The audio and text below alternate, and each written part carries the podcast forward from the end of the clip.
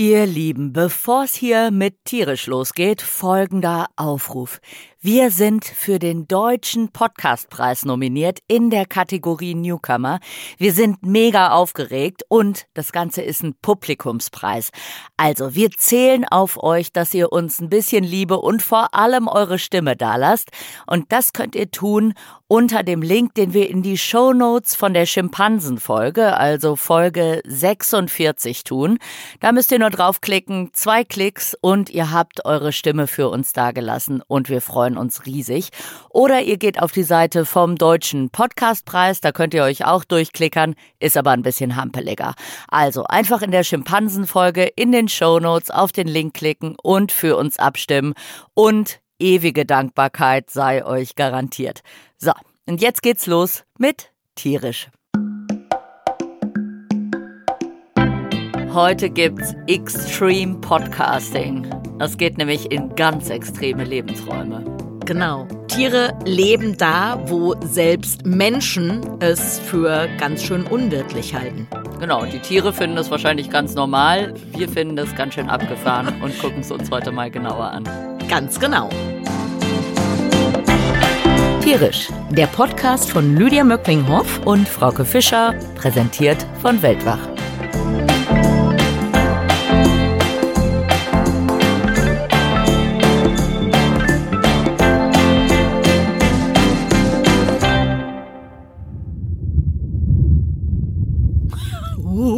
Das ist ein Seebeben. Ja. Ein Tsunami. Nee. Eine Welle. Bisschen allgemeiner. Bisschen allgemeiner. Ozeanrausch, Tiefseerauschen. Nein. Oh, ein Abbruch eines Eisbergs. Nein. Hm. Aber es war schon nicht schlecht. Also, Können wir das gelten lassen? nee. Ist aber nicht das, äh, wo der Grönlandhai lebt oder. Nee. Also reden wir von extrem, extrem, ein Tier im Meer, Nein. äh, extrem Niederschlag, Nein. extrem Wind. Nein. Äh, ist überhaupt kein extremes Tier. Doch. Also es ist ein extrem. ein ähm, Extremlebensraum. Ein Ah, Vorgang. Äh, der. Und es ist nicht so ein Eissturm oder Nein. sowas. Ein Vorgang, der möglicherweise extremes Leben ermöglicht. Vulkanausbruch. Nein. Plattentektonikverschiebung. Ja. Wie heißt es in richtig? Wenn es sehr plötzlich passiert. Erdbeben. Ja. So klingt ein Erdbeben. Oh. Und wir gehen nämlich nachher in die Tiefe der Erde, denn dort gibt es tatsächlich auch Leben. Aber wir wollen erstmal allgemein sehen, was ist extremes Leben auf unserer Erde. Genau. Und eigentlich geht das ja erstmal los mit Extremlebensräumen. Genau. Und extreme Lebensräume ist natürlich ein kleines bisschen liegt das im Auge des Betrachters. Also wenn man sich äh, vorstellt, man lässt einen Eisbären mit einer Wüstenassel äh, sprechen, dann äh, findet jeweils der eine den anderen Lebensraum total extrem, aber jeder seinen eigenen Lebensraum ja völlig normal. Also deswegen muss man so ein bisschen gucken, wie kann man denn einen Extremlebensraum überhaupt definieren? Also es geht ja nicht, dass man sagt, ja, okay, was wir irgendwie krass finden. Und tatsächlich gibt es ein bisschen allgemeinere Regeln. Man kann sagen, dass Leben ja bestimmte Parameter braucht. Also Eiweiß äh, zum Beispiel denaturiert ja bei über 42 Grad oder Wasser gefriert ja bei 0 Grad oder wenn irgendwas drin ist, ein bisschen darunter. Dann brauchen eigentlich alle Organismen irgendwie eigentlich ja Sauerstoff, damit bestimmte physiologische Prozesse ablaufen. Und um Sauerstoff zu generieren, brauchen Pflanzen oder ja, brauchen Ökosysteme eigentlich ja Licht in den allermeisten Fällen. Dann darf es nicht wahnsinnig sauer sein oder ähm, wahnsinnig alkalisch. Es soll irgendwie nicht vergiftet sein. Und alle solche Lebensräume gibt's aber. Man kann zusammenfassend sagen, eigentlich gibt es fast überall Leben, was es wirklich braucht. Also das sind die Voraussetzungen. Es muss Wasser geben und es muss Temperaturen unter 113 Grad Celsius geben. Dementsprechend gibt es aber wirklich an den verrücktesten Orten Lebewesen, extremophile Lebewesen kann man die nennen und die kann man wieder aufteilen in den Bereich, in dem sie halt super extrem sind. Also es gibt zum Beispiel thermophile Organismen, die sind dann an besonders hohe Temperaturen angepasst, also an 80 Grad und mehr. Dann gibt's psychrophile Organismen, die sind an niedrige Temperaturen angepasst, also 15 Grad Celsius, das geht noch, und niedriger. Dann gibt es halophile Organismen, die sind an hohe Salzkonzentrationen angepasst. Da gibt es alkalifile, die sind an hohe pH-Werte angepasst. Acidophile, niedrige pH-Werte. Und dann gibt es noch barophile, die an besonders hohen hydrostatischen Druck angepasst sind. So, jetzt sind wir alle schon mal schnell schlauer geworden und jetzt wird es interessant. Es gibt natürlich auch menschengemachte Extremlebensräume, also welche, in die zum Beispiel viel Schwefel oder Öl, Erdöl oder ja, tödliche Substanzen, also giftige Stoffe eingeführt wurden. Übrigens, es gibt einen, den Rio Tinto in Spanien, der ist so ein Extremlebensraum. Seit 5000 Jahren wird da Bergbau betrieben und da sind so viele Gifte über diese 5000 Jahre in diesen Fluss gelangt, dass der wirklich eigentlich für jedes ziemlich jedes Lebewesen ein extremer Lebensraum ist und trotzdem gibt es da aber auch Leben. Also es gibt jetzt ja nicht irgendeinen Fisch oder irgendein, was weiß ich, äh, irgendwas Größeres, Tolles. Es gibt ziemlich viele Mikroben oder Kleinstorganismen, also eher so eben im Mikro, mikrobiellen Bereich, die da überraschenderweise dann eine Heimat gefunden haben. Mhm. Es gibt aber auch Vielzeller, die an extreme Lebensräume angepasst sind. Ich denke zum Beispiel an äh, Tiere, die besonders an sehr kalte Gebiete angepasst sind. Das sind so Insekten, nachtaktive Insekten, die heißen Grylloblattodea. Und äh, die können eben an Temperaturen leben oder nur vor allem in Temperaturen zwischen 1 und 4 Grad leben. Also die sterben bei 5 Grad und sterben bei 0 Grad und weniger. Das heißt, die sind dann auch wirklich daran angepasst und die finden natürlich, also du hast eben von dem Standpunkt ja. aus äh, gesprochen, die finden natürlich total krass, was wir hier gerade machen. Genau. Dass wir hier bei 20 Grad in so einer Wohnung sitzen. Oh mein Gott. Allerdings, und vor allem ist eigentlich auch die Vorstellung lustig, dass man bei 0 Grad hitzefrei bekommen würde oder so. Weil es wirklich, wirklich zu heiß ist. Also das sind ja dann Schaben. Genau. Äh, entnehme so ich der, genau, so kleine Schaben. Und es gibt tatsächlich arktische Insekten, die also bis minus 50 Grad sich total wohlfühlen und äh, das Interessante dabei ist, du hast ja, oder bis minus 50 Grad, ne? Ja, also und das Interessante ist ja, dass eben flüssiges Wasser oder also die meisten biologischen Prozesse brauchen irgendwie ein flüssiges Medium, um ja. da drin ablaufen zu können.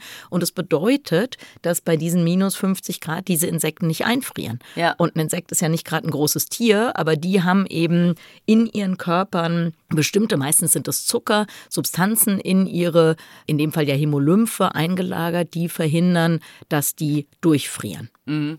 Weiß man ja, wenn irgendwie reines Wasser friert, früher als zum Beispiel, wenn man äh, einen Schnaps ins Eisfach legt. genau. Das heißt, irgendwas einzulagern im Wasser, mhm. damit man äh, länger nicht einfriert, kann tatsächlich funktionieren. Habe ich, glaube ich, auch mal von einem Frosch gehört. Oder? Ja, genau. Also es gibt interessanterweise zwei unterschiedliche Strategien, wie man mit Superkälte umgeht. Also erstmal genau, wovon reden wir da?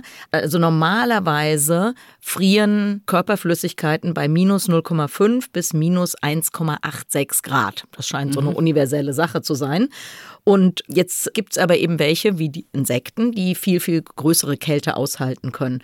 Und es gibt zwei unterschiedliche Strategien, nämlich entweder ist man gefriertolerant oder man vermeidet, eingefroren zu werden. Das heißt, entweder man man friert zwar schon ein, ja. überlebt es aber oder mhm. man vermeidet das und kann aber trotzdem in solchen krassen. Genau, also wenn man zu denen gehört, bei denen Einfrieren vermieden wird, gibt es interessanterweise auch bestimmte Fische. Wir kommen gleich zu denen, die sich einfrieren lassen, aber die, die sich einfrieren lassen, das funktioniert ja nur, wenn man auch irgendwann wieder auftauen kann. Wenn man aber in einem ja. Lebensraum lebt, wie in arktischen Gewässern, wo die Wassertemperatur nie über minus äh, oder es wird nie wärmer als minus zwei Grad oder minus 1,9 Grad, dann würde man ja nie wieder auftauen. Und damit wäre das Leben ja auf jeden ja. Fall vorbei. Das heißt, die, die sich einfrieren lassen, kommen wir gleich dazu, die äh, leben in Lebensräumen, wo es dann aber auch irgendwann mal wieder wärmer wird und sie eben auftauen können. Mhm. Und die anderen, die müssen dann in diesen Extremen, also wenn es immer kalt ist, dann muss man einer sein, der eben eine Möglichkeit hat, seine Körperflüssigkeiten immer flüssig zu halten, mhm. egal wie kalt es wird. Mhm. Zu denen, die sich einfrieren lassen können, da ist ganz wichtig, dass nicht die Flüssigkeit innerhalb der Zellen einfriert, weil ähm, wir haben ja die Anomalie des äh, Wassers. Das heißt, wenn man äh, Flüssigkeit einfriert, dann dehnt die sich ja blöderweise aus. Ja. Wenn die Flüssigkeit in den Zellen gefrieren würde, dann würden die Zellen kaputt gehen, dann würden die da mechanisch zerstört werden. Das bedeutet, dass diese Organismen erstmal die Flüssigkeit aus den Zellen rausbuxieren und sie dann tatsächlich außerhalb einfrieren lassen. Das heißt, sie verhindern das Gefrieren innerhalb von Zellen. Und das ist aber ja eigentlich auch schon ziemlich krass, weil sie ja sozusagen intrazellulär, dass sie also in der Zelle mega dehydriert sind, also eigentlich vertrocknen müssten und dann ihre Körperflüssigkeit nach außen transportieren und da gefriert die. Und dann später, wenn sie wieder auftauen, denn die sind äh, dann, können sich dann nicht mehr bewegen, also die, die sind dann eben eingefroren ähm, und irgendwann tauen die wieder auf und dann muss ja die äh, Flüssigkeit von außerhalb der Zellen wieder in die Zellen reinkommen. Also das heißt, es ist nicht nur eine extreme Herausforderung an Temperatur und Toleranz von Einfrieren, sondern es ist auch noch ein, woran man vielleicht gar nicht denkt, aber es ist ein mega Dehydrationsproblem, was mhm. die da haben. Genau, und deswegen ist natürlich beeindruckend, dass es das bei manchen Amphibien gibt, von denen wir ja natürlich immer denken, ja, die brauchen es doch eigentlich immer schön feucht und alles. Ja, und was natürlich auch wirklich komplexe Lebewesen sind. Ja, ne? also ja genau. Irgendwie so. Mhm. Also ist jetzt vielleicht auch so ein bisschen aus Sicht eines Vertebraten, ja, genau. eines, eines Knochentieres, aber man denkt ja also, also komplexere Lebewesen als vielleicht irgendwelche Insekten oder so. Das sind jetzt, jetzt genau. rasten natürlich alle Insektenforscher aus. so, nein, aber gut. Und der Weltmeister bei dieser Disziplin, ich lasse mich einfrieren, unter den Amphibien ist der japanische Baumfrosch und der kann tatsächlich minus 30 bis minus 35 Grad wow. aushalten. Der lebt also in Asien an seiner nördlichsten Verbreitungsgrenze. Genau, da hat er halt diese, sagen. genau, da hat er eben diese super, super dramatischen Lebensbedingungen. Ist das der, von dem du vorhin erzählt hast, wo sie diese fiesen äh, ja, Versuche gemacht genau. haben? Genau, also das finde find ich kann ehrlich, man schon auch mal sagen. Ja, irgendwie. also eigentlich gibt es äh, Regeln, äh, vor allem bei sehr, sehr vielen wissenschaftlichen ähm, ja, Zeitschriften, dass man bestätigen muss, dass Tiere nicht zu Schaden gekommen sind. Also man muss sozusagen nicht nur ein wissenschaftliches Clearing über sich ergehen lassen, sondern auch ein ethisches. Also waren die Experimente ethisch etc. Das, was die da machen, ist ehrlich gesagt, oder was sie da gemacht haben, ist ziemlich krass. Die haben diese äh, äh, Frösche gesammelt. Dann haben die die Frösche in unterschiedliche, also in die Tieffriertruppe Boah. und die nicht so Tieffriertruppe, Tieffriertruppe eingeteilt. Alle kamen in so einen kleinen Plastikbehälter mit ein bisschen Moos und dann haben sie immer kälter gemacht und geguckt, wann die sterben. Ach, und äh, dann haben sie eben festgestellt, die meisten sind bei minus 30 Grad gestorben, aber es oh. gab ein paar, die haben bis minus 35 Grad Och, ausgehalten. Mensch. Wir und eben von 2016. ja, also das genau. klingt so wie, wie so Versuche von äh, irgendwie Anfang der 70er oder noch früher. Ne? Ja, also unglaublich. Ja dass sowas überhaupt noch möglich ist. Genau, also wir haben es jetzt hier auch mal erzählt, diese Geschichte, weil ja, weil es einfach eine skurrile Geschichte ist, ja. aber tatsächlich würden wir glaube ich, lieber auf solche Erkenntnisse verzichten, als Tiere da so zu Schaden kommen das lassen. Das stimmt. Ja. Äh, vielleicht nur noch der Vollständigkeit halber, diese Frösche können vier Monate so eingefroren bleiben, also auch vier noch über Monate. einen sehr, sehr langen Zeitraum. Ja, Wahnsinn. Und, und, überraschend auch, dass es in Japan manchmal vier Monate lang minus 30 Grad hat. Aber wahrscheinlich in freier Wildbahn müssen sie das gar nicht so unbedingt mm, so. Naja, aber es gibt ne? schon extrem Lebens-, also ja, es gibt so extrem kalte Gebiete in. Also ja, genau, das ist sozusagen, was der, was der Frosch maximal aushalten könnte. Ja, das wahrscheinlich hat der Frosch so einen kleinen Puffer eingebaut. genau, Froschpuffer. Der Frosch. Froschpuffer. genau also das war ja jetzt alles Leben, das an der Erdoberfläche lebt. Mhm. Ne? Und wir haben auch gesagt, es gibt auch Lebewesen, die so in menschgemachten extremen Räumen leben. Also zum Beispiel gibt es ja auch eine Pilzart, die tatsächlich in Atomkraftwerken wächst und sich von der Radioaktivität äh, ja. ernährt. Mhm. Und äh, diese Ernährung mit Hilfe der Radioaktivität, also klar, die gibt Energie, ne? Energie mhm. gibt sonst auf der Erdoberfläche die Sonne mhm. für bestimmte Prozesse. Dieses von dieser Radioaktivität zu leben, das machen sich auch Tiere zunutze, die sehr, sehr, sehr tief unten in der Erde leben, wo natürlich niemals Sonne hinscheint. Mhm. Und jetzt mhm. kommen wir wieder zu meinem Tiergeräusch des Tages. Oh, da komme ich aber noch mal ganz kurz zurück, Aha. weil also nur noch nur noch mal yeah. ist ja allen klar, aber nur noch mal, dass natürlich Radioaktivität schon was ist, was auch in freier Wildbahn auftritt. Also es ja. ist jetzt nicht so, dass mit dem Atomkraftwerk die Radioaktivität in die Welt kam, äh, genau. Nur halt mehr und an bestimmten Orten und. Genau, also genau. in tieferen Erdschichten äh, gibt es Radioaktivität, manchmal mehr, manchmal weniger.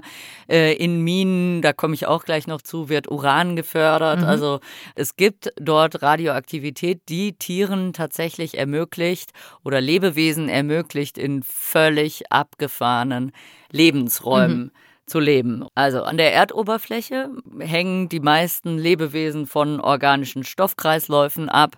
Die sind von der Sonne abhängig. Mehr oder weniger. Mhm. Also man fr vielleicht frisst ein Tier, kann keine Photosynthese betreiben, frisst aber Pflanzen, die eben Photosynthese betreiben.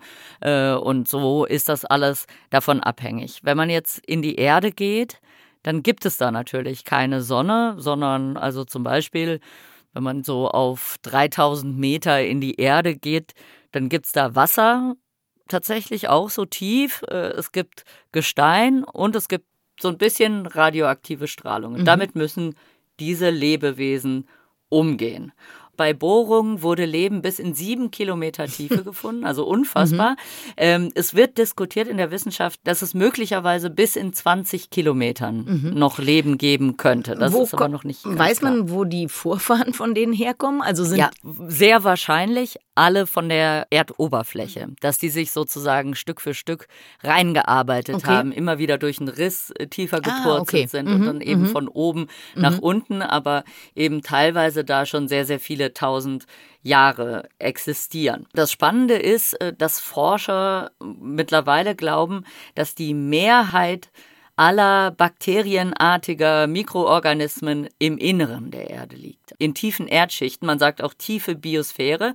Man vermutet, dass zwischen 10 und 30 Prozent der gesamten Biomasse tatsächlich unter der Erde, also tief unter der Erde lebt. Und es gibt einen Forscher, der das äh, erforscht oder erforschte, der ist jetzt leider 2021, glaube ich, gestorben. Tullis Onsted von der Princeton University. Und das war wohl ein total krasser Typ. Ich habe mich mal mit Muss man, glaube ich, sein, wenn man sowas macht. Ja, absolut. Der Mann hat ein Forschungslabor auf 3,8 Kilometer Tiefe mhm. er errichtet. Und ich habe mich mit einem äh, mal mit einem Geo-Redakteur unterhalten, der eine, einen Artikel über diesen Mann geschrieben hat. Und dieser Mann ist total krass. Also der berät auch die NASA und halt ganz witzig, der hat so einen Twist. Also der berät die NASA und sucht auf der Erde nach Bedingungen, die eben auch auf anderen Planeten herrschen könnten, sozusagen. Also er schließt sozusagen dann von der Erde auf andere Planeten, okay. was ich irgendwie so einen ganz witzigen Twist finde und ist eben viel unter der Erde unterwegs, das erkläre ich gleich noch besser, ähm, hat den am tiefst lebenden vielzelligen Organismus der Welt entdeckt. Okay. Und das ist so ein Fadenwurm, der da heißt Halicephalobus Mephisto, also der, uh, der ja. Teufelswurm. Mhm. Das klingt total abgefahren. Also der kann tatsächlich in bis zu 3,6 Kilometern Tiefe leben, also völlig krass, ernährt sich da von Mikroorganismen, die da unten leben und der wurde in Wasser entdeckt. Und äh, das ist, was diese Forscher, also die Forschungsgruppe rund um äh, Tullis Onstad dort macht, machte oder heute sicherlich noch macht. Das heißt, die haben ihr Forschungslabor in einer Mine in Südafrika. In mhm. Südafrika gibt es so, so ziemlich sehr tiefe Minen, die Gold und Uran abbauen.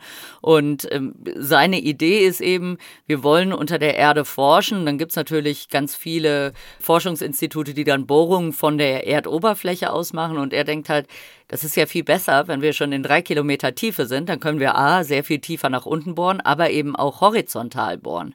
Was ist eben natürlich, wenn du von oben bist, bohrst, hast du immer nur so Bohrkerne.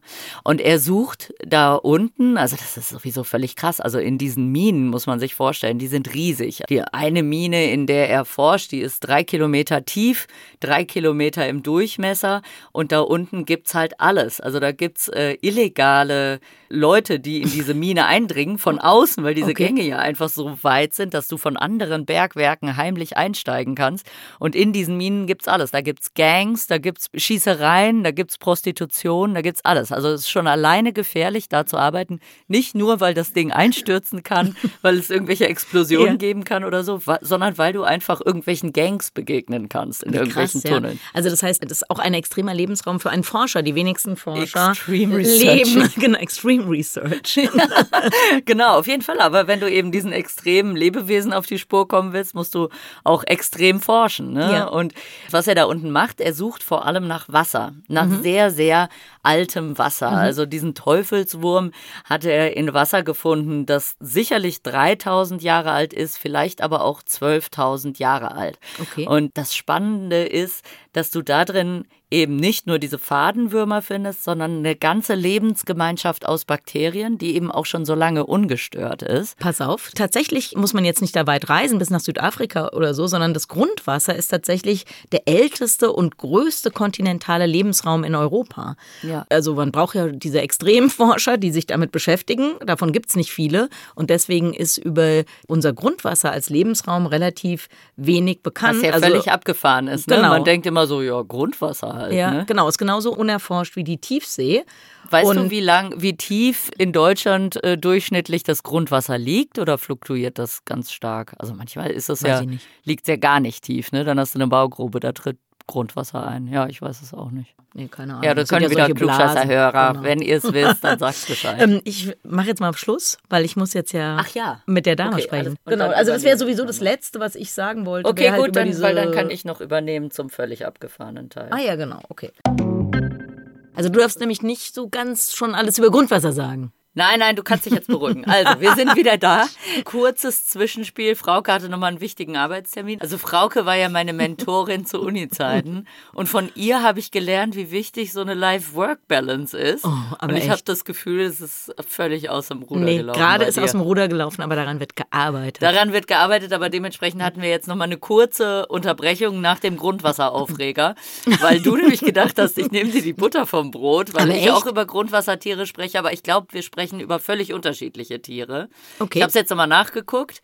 Grundwasser gibt es nämlich ganz unterschiedliche Arten und es gibt Aha. Oberflächengrundwasser Aha. und das ist so zwischen 10 und 100 Meter tief und äh, das wird hauptsächlich durch Oberflächenwasser, das versickert, gespeist.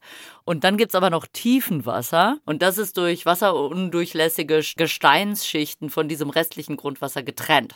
Und ich will nachher übers Tiefenwasser sprechen. Du aber wahrscheinlich übers Ja. Oberflächen, also oberflächennahe Grundwasser. Von daher, wir kommen uns nicht ins Gehege, wir können uns alle beruhigen. Über, Ein durch wie Glück. viele Meter sind wir denn getrennt? Wir sind äh, um circa 2900 Meter getrennt. Das ist schon okay. genau, da sollte es keinen Streit Das geben. geht. Genau, also ich, also man glaubt es ja kaum, weil die Lydia und ich ja sind ja so zwei Schlaumeier und wissen ganz viel, aber ab und zu lernen wir bahnbrechende Dinge dazu. Und ich muss sagen, dass ich über Grundwassertiere wirklich erst äh, vor kurzem habe ich von deren Existenz erfahren und finde das total interessant. Und deswegen hier mein Plädoyer fürs Grundwassertier. Erzählen Sie. Also erstmal, Grundwasser ist der älteste und größte kontinentale Lebensraum in Europa. Und wir wissen so gut wie nichts darüber. Also, oder sagen wir genauso wenig wie über die Tiefsee, obwohl du ja gerade gesagt hast, eigentlich, man bohrt da so ein bisschen. Wenn man Glück hat, findet man Grundwasser. Würde man denken, kann man ja irgendwie ganz gut erforschen. Ja. Jetzt könnte man ja denken, wie ich noch bis vor wenigen Wochen, dass man da nicht so wahnsinnig viel zu erforschen hat, aber weit gefehlt. Ähm, nach Expertenschätzungen leben ungefähr 50.000 bis 100.000 verschiedene Grundwasserorganismen da unten. Und wie gesagt, wir wissen über die nichts. Die wissen auch von uns nichts. Und das ist deshalb interessant, weil die in einer ja in einem Lebensraum leben, der sich in den letzten 30 Millionen Jahren kaum verändert hat. Also da kommt zwar immer mal ein bisschen Wasser da unten an oder so, aber im Großen und Ganzen sind diese Ökosysteme sehr, sehr stabil. Also ich glaube, wenn man da zugucken müsste, wäre es auch ein bisschen langweilig zuzugucken. Weil das alles so langsam Ja, weil passiert. alles super langsam passiert. Also in Deutschland kennen wir schon 250 im Grundwasser vorkommende Arten. Weißt du, wie die entdeckt wurden oder wie die erforscht wurden, weil du eben gesagt ich hast, glaube, dass das so bohrt, schwierig ist? Naja, schwierig wäre runterzugehen und zu gucken, was die machen. Mhm. Nicht so schwierig ist, ein Loch zu bohren und die hochzuholen, ah, glaube ja. ich. Genau, so würde ich mal denken. Genau, super interessant. Also bei uns in Deutschland gibt es zum Beispiel den 300 Millionen Jahre alten Brunnenkrebs. Also das heißt, wir reden da, wenn wir das nochmal einordnen, von einer Tierart, die es schon gab, bevor Dinosaurier entstanden sind und mhm. die es wie wir ja jetzt scheinbar bemerken, auch noch gibt, 66 Millionen Jahre nachdem die großen Dinosaurier ausgestorben sind. Also für die war das die Existenz der Dinosaurier auf unserer Erde so ein kurzes äh, Zwischenspiel. Zu dem sie, sie wahrscheinlich gar nicht mitbekommen hat, weil genau. sie immer da unten in seinem Grundwasser saß. Es so. war, erstens, war erstens super kurz und jetzt hat man irgendwie genau. die ganze Zeit so schwere Schritte im oberen Stockwerk gehört. Das war ein bisschen nervig, jetzt wird es ein bisschen ruhiger. Genau. Dann kamen die Autos. Genau. Und äh, genau, also die kriegen halt halt auch wahrscheinlich echt nicht so besonders viel mit, denn alle Tiere, die im Grundwasser leben, sind blind, durchscheinend und äh, ja, machen wenig, gibt ja wenig zu tun. Also es gibt sehr, sehr wenig Nahrung. Das weißt du doch nicht. Was meinst du, was da für ein Karneval unten im Grundwasser Stimmt, wenn wahrscheinlich, wenn keiner guckt. Also die haben auf jeden Fall, ist es ein extremer Lebensraum. Also es gibt wenig Nahrung, nur eben ganz wenige organische Nahrungspartikel. Kannst du ganz kurz sagen, und kaum was, was das für Tiere sind? Weil eben, man denkt jetzt erstmal Grundwasser, okay, da sind dann so ein paar Rädertierchen und so. Jetzt war ich eben schon überrascht. Äh, okay, also mhm. Krebse, wir sprechen ja. schon über größere Tiere. Allerdings, also Hüpfer Schmetterlinge, Flohkrebse, Grundwasserarseln, Muscheln, Schnecken, Würmer. Ja, also verrückt. und tatsächlich Bakterien. Und jetzt kommen wir zu dem Problem, denn tatsächlich sind auch diese Grundwasserorganismen beeinträchtigt vom Klimawandel. Und zwar ist Grundwasser normalerweise jetzt in Deutschland 8 bis 12 Grad warm oder kalt. Einmal durch den Klimawandel, aber durch auch Bauaktivitäten, also weil zum Beispiel U-Bahnen gebaut werden oder tiefe Keller oder was weiß ich, kommt sozusagen, kommen wärmere Schichten mit diesem Grundwasser in Berührung. Und das bedeutet, dass wir jetzt in siedlungsnahen Bereichen in Deutschland schon Grundwassertemperaturen von 14 bis 15 Grad haben, in manchen Regionen sogar 20 Grad. Und das ist leider für diese Grundwasserfauna ein Todesurteil. Denen ist es zu warm, die äh, sterben vor Hitze, manche wohl schon wirklich bei 14 bis 15 Grad, aber bei 20 Grad ist dann für viele Schluss. Das ist ähm, für unsere Trinkwasserversorgung tatsächlich ein Problem, denn die ernähren sich ja eben von organischem Material und das ist, sind häufig irgendwelche Bakterien oder so, die die da quasi aus dem Wasser filtern. Aber fast noch wichtiger ist, dass sie durch ihre, wenn auch sehr gemächliche Lebensweise, Poren in, im Gestein offen halten. Und in dem Moment, wo diese Grundwasserfauna nicht mehr vorhanden ist, äh, fürchtet man, dass Poren im Gestein, durch die letzten Endes unsere Grundwasserspeicher immer wieder aufgefüllt werden, dass die verstopfen und dass wir tatsächlich ein ja, neues Problem bekommen werden bei unserer Trinkwasser- und Versorgung durchs Grundwasser. Ja, zudem ja im Zuge des Klimawandels jetzt in den letzten Jahren äh, die Grundwasserspiegel ein Riesenthema waren, die sowieso schon fallen, ne? was ja auch für diese Fauna auch ein weiteres Problem sein genau, könnte. Genau, ist ein, Riesen, ist ein Riesenproblem. Grundwasser ist tatsächlich unsere wichtigste Trinkwasserquelle in Deutschland. Und wir haben das in vielen Bereichen. Also meine Familie kommt ja aus Schleswig-Holstein. Da denken viele Leute, da regnet es doch immer. Stimmt natürlich nicht. Und vor allen Dingen gibt es da auch über weite Flächen ein Riesenproblem, ähm, dass immer mehr Brunnen versiegen, weil der Grundwasserspiegel sinkt. Ja, also das sind dann nochmal so Sachen, an die man gar nicht denkt. Und wie du gesagt hast, also ist eines der größten Ökosysteme oder das größte mhm. Ökosystem Europas. Ja das niemand auf dem Schirm hat. Das ist das Verrückte, ja. da denkt niemand dran. Ja. So, ich würde sagen, ich äh, schalte jetzt gleich nochmal mein Erdbebengeräusch vom Anfang ein und wir reisen nochmal in die Tiefe. Wir hatten es von diesem sehr, sehr tiefen Labor in 3000 mhm. Metern Tiefe. Äh, ich hatte mich ja mit diesem äh, Redakteur von, der, von Geo darüber unterhalten, der war tatsächlich auch da unten und der meinte, es ist halt total krass. Wenn du in diesem Fahrstuhl in die Tiefe fährst, dann hast du natürlich den totalen Druckstress auf den Ohren, weil du ja irgendwann eine 3000 äh, Meter hohe Luftsäule über dir lasten mhm. hast. Also es sind wirklich ganz, ganz krasse Umstände und ganz, ganz krasse Lebensräume. Und eine der Sachen, die die in diesem Labor, in dieser Tiefe untersuchen wollten. Ich habe ja schon gesagt, sie haben altes Wasser gesucht, um zu sehen, welche Tiere leben dort eigentlich. Haben da wahnsinnig viele Tiere gefunden, aber noch, noch viel, viel, viel, viel, viel mehr äh, genetische Schnipsel, wo okay. sie halt eine Idee davon bekommen, dass es halt unfassbar viel mehr Organismen noch gibt. Mhm. Also eine unglaublich unübersichtliche Biodiversität da unten von äh, Tieren, die man eben noch nie gesehen hat, wo mhm. man wirklich nur diese Schnipsel zeigen halt, okay, da ist irgendwas, aber wir haben jetzt die Tiere da nicht zufällig äh, bekommen.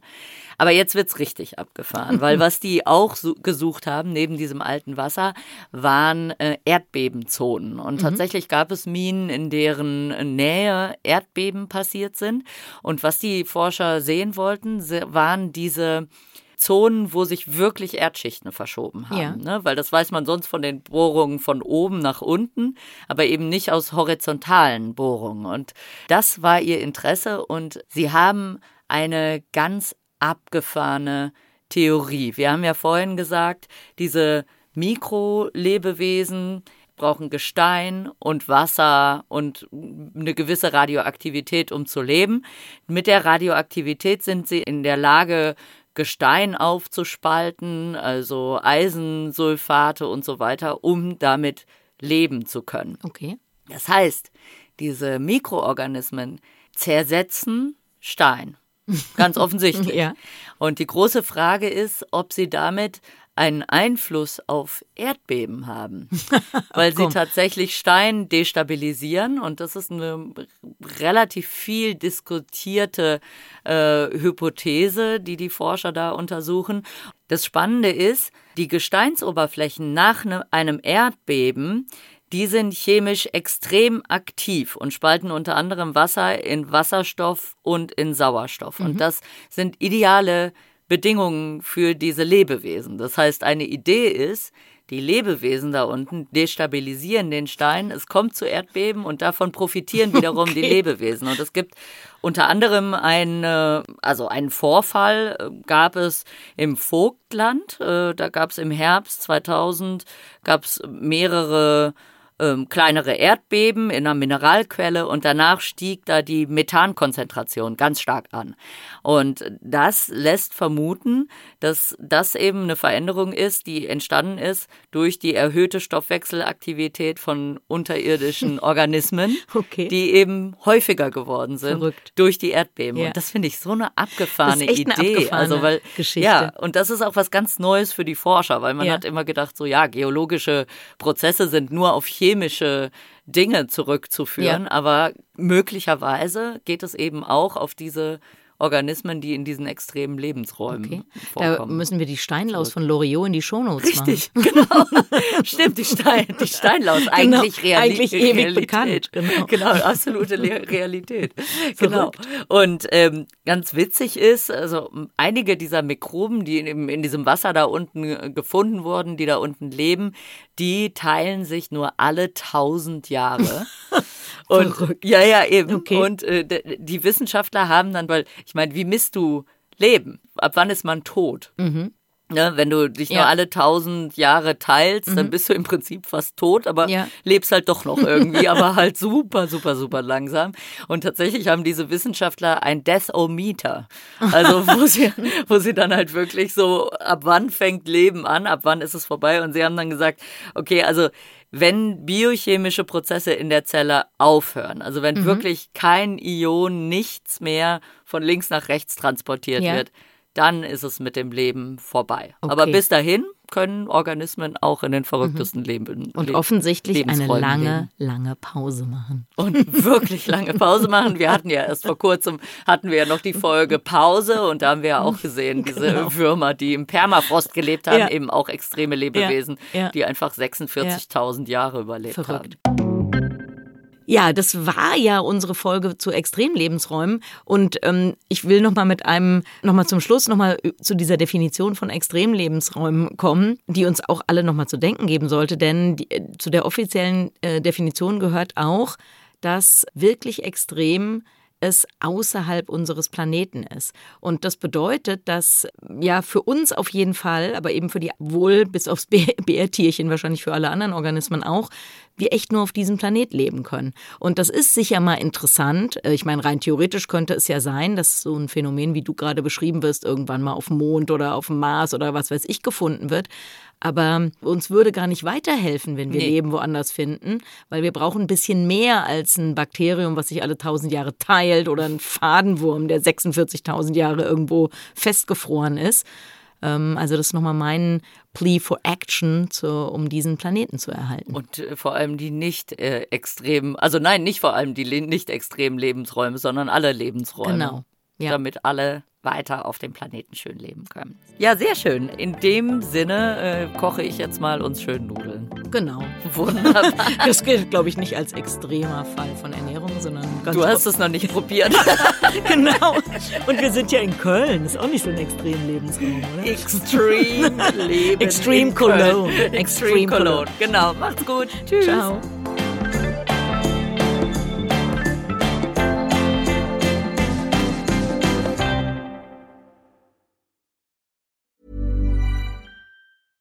Mom deserves the best, and there's no better place to shop for Mother's Day than Whole Foods Market. They're your destination for unbeatable savings, from premium gifts to show-stopping flowers and irresistible desserts. Start by saving 33% with Prime on all body care and candles. Then get a 15-stem bunch of tulips for just $9.99 each with Prime. Round out Mom's menu with festive rosé, irresistible berry chantilly cake, and more special treats. Come celebrate Mother's Day at Whole Foods Market.